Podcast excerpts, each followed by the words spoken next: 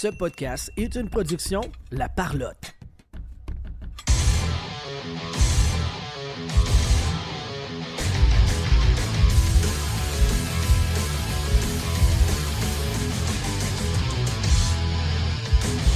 On reçoit Patrick Lalime euh, sur la POC. Un gros bonjour. euh, merci de, de passer à notre micro. Première question. euh, moi, je me demandais, est-ce que ça a été dur la fin de la carrière comme joueur actif, puis après ça, trouver ta voie pour l'après-carrière?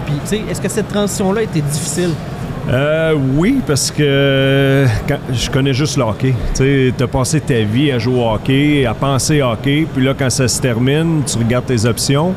Puis j'avais un bon conseil d'un de mes amis, Sean Van Allen, qui a joué un petit peu à Montréal, s'est promené un vétéran, puis il m'avait dit si tu peux, essaie de demeurer tout de suite dans, dans l'action, parce que le premier réflexe, c'est de retourner à la maison, de profiter des enfants, de s'éloigner du hockey un petit peu. Puis, mais des fois, tu t'éloignes pour toujours. Fait qu'il me dit, essaie de demeurer. Puis j'avais une offre avec euh, les Sables de Buffalo comme euh, entraîneur des gardiens dans les mineurs. C'est une option que j'ai considérée également. J'y ai pensé euh, avec Rochester. Puis après ça, j'avais fait un petit peu de, de télévision avec RDS durant les, les entractes. As-tu le droit de dire RDS ou. Oui, oui, oui. Ben, j'ai- joué- j'ai commencé à RDS, fait que j'ai beaucoup de respect pour, euh, pour la station, mais c'est sûr que maintenant, c'est TVA Sport, bien entendu. Euh, moi, c'est plus pour euh, tes masques que tu as eu dans ta carrière qui Ouais. étaient vraiment hot. Le- clairement, tu avais Marvin le Martien. Le premier, celui-là des pingouins, c'était-tu comme Calimero déguisé? En plein ça, en que- plein ça. Ben, j- j'essaie de trouver un concept ou une idée qui pourrait être intéressante, puis là, euh, petit pingouin qui arrive, je suis un peu inconnu, je euh, une, longue shot, si vous me permettez l'expression. Ouais. Puis euh, quand je suis arrivé, j'ai dit Ah, l'œuf, les, les petits yeux, il y a une surprise qui s'en vient en Ouais. arrière de tout ça. Puis c'est l'idée un peu que j'avais Ok. de Calimero dans, dans ma tête. Puis après ça, je voulais garder les deux yeux sur, mes, Ok. sur mon casque. Fait que je suis parti avec les yeux, puis là, j'essayais d'adapter avec l'équipe euh, avec laquelle je me retrouvais.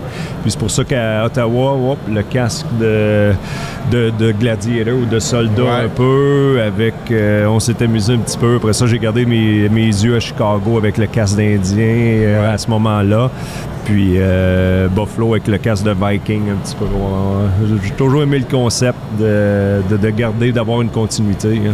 Ouais. Est-ce que tu as conservé ces masques-là? Tu sais, Parce Oui, que tu sais oui. qu'il y en a qui. Tu sais- tu sais que. euh, tu sais que ça les intéresse moins une fois que la carrière est finie, mais toi, t'es Ouais, toi, t'es conservés, ils sont bien chez J'ai vous. j'ai sont- un masque de, de chaque équipe avec laquelle j'ai joué. Fait que Ok. dans le fond, tu as toujours deux masques quand tu joues. Puis euh, j'en gardais un quand j'arrivais dans une nouvelle équipe. J'en amenais un qu'on faisait repeinturer, puis il m'en redonnait un nouveau. Fait que j'en ai toujours un de, de chaque équipe pour laquelle euh, j'ai joué. Fait que j'ai ça précieusement. Puis des beaux souvenirs. Euh, J'imagine que tu as suivi les playoffs euh, présentement. Oui. Fait que mercredi, Grubauer s'était sorti de la game. Ouais. Puis euh, c'était le dernier gardien qui avait joué toutes les minutes de son équipe dans les playoffs. Fait qu'il n'y a pas un gardien qui a joué toutes les minutes Ouais. maintenant. Euh, moi, j'ai été surpris de ça. C'est la première fois que je vois ça. Ouais. Euh, les gardiens jouent de moins en moins de matchs. Des, des- des gardiens numéro un qui, qui jouent comme beaucoup de matchs, comme Brodeur le faisait à l'époque. Ouais. Tu penses-tu qu'on va arriver à un point dans la Ligue nationale où est-ce que les gardiens vont être moitié-moitié vraiment? J'espère que non. Moi, j'ai, Parce que quand tu regardes en série, tu as encore la tendance que tu vas avoir ton gardien numéro un. Même si en saison, on a séparé pas mal de minutes, tu arrives en série, t'en prends un, puis on essaie de, continuer avec. Tu sais, Il y a Vasilevski dans les dernières années qui joue tous les matchs. C'est sûr qu'il a été éliminé tôt. Mais euh, pour moi, d'après moi, le 50-30, ça peut demeurer une tendance qu'on voit de plus en plus. Euh, je trouve ça quand même.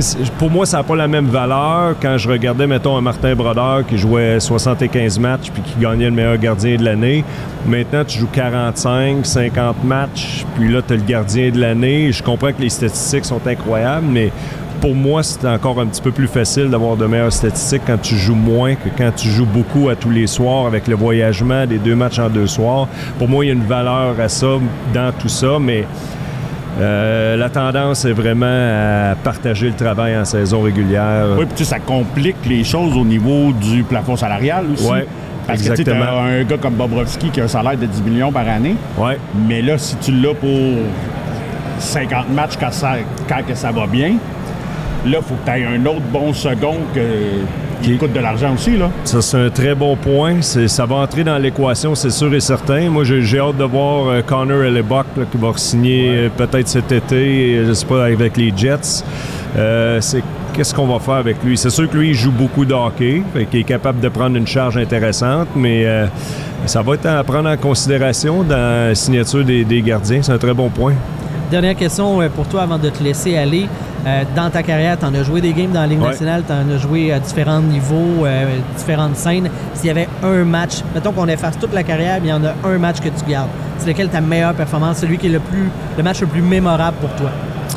Euh, écoute, ben, match des étoiles, la, la période que j'ai faite, je l'ai adoré. là. J'ai reçu 19 lancés, j'ai donné un but. Si Hitler n'avait pas marqué 4 buts, j'ose croire que. j'avais- En tout cas, j'avais une chance. Mais euh, si on regarde, c'est sûr que c'est en séries éliminatoires. euh, pour moi, quand on a éliminé les, les Flyers, j'ai eu une très bonne série. J'avais donné deux buts dans, dans toute cette série-là. Puis euh, il y avait de la prolongation. euh, je te dirais probablement le. le- le- Fait que mettons les deux dernières périodes du, match pour éliminer les Flyers, puis la période du match des étoiles, on fait une game en Bon, avec mais là, ça. ça, là, là, on s'amuse, là. hein. Là, là, on Là, fait quoi? Là, tu me gardes, tu me gardes.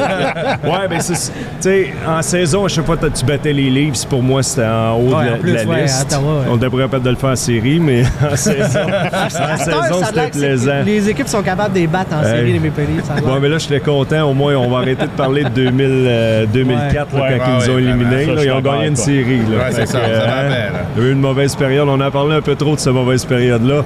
mais euh, écoute, c'est des beaux moments. C'est c'est formidable. Les séries, c'est incroyable. Merci beaucoup, Patrick. Ben merci à Ouais, vous. merci, un plaisir. Merci. Merci les boys. Merci infiniment. Yes, ça fait plaisir.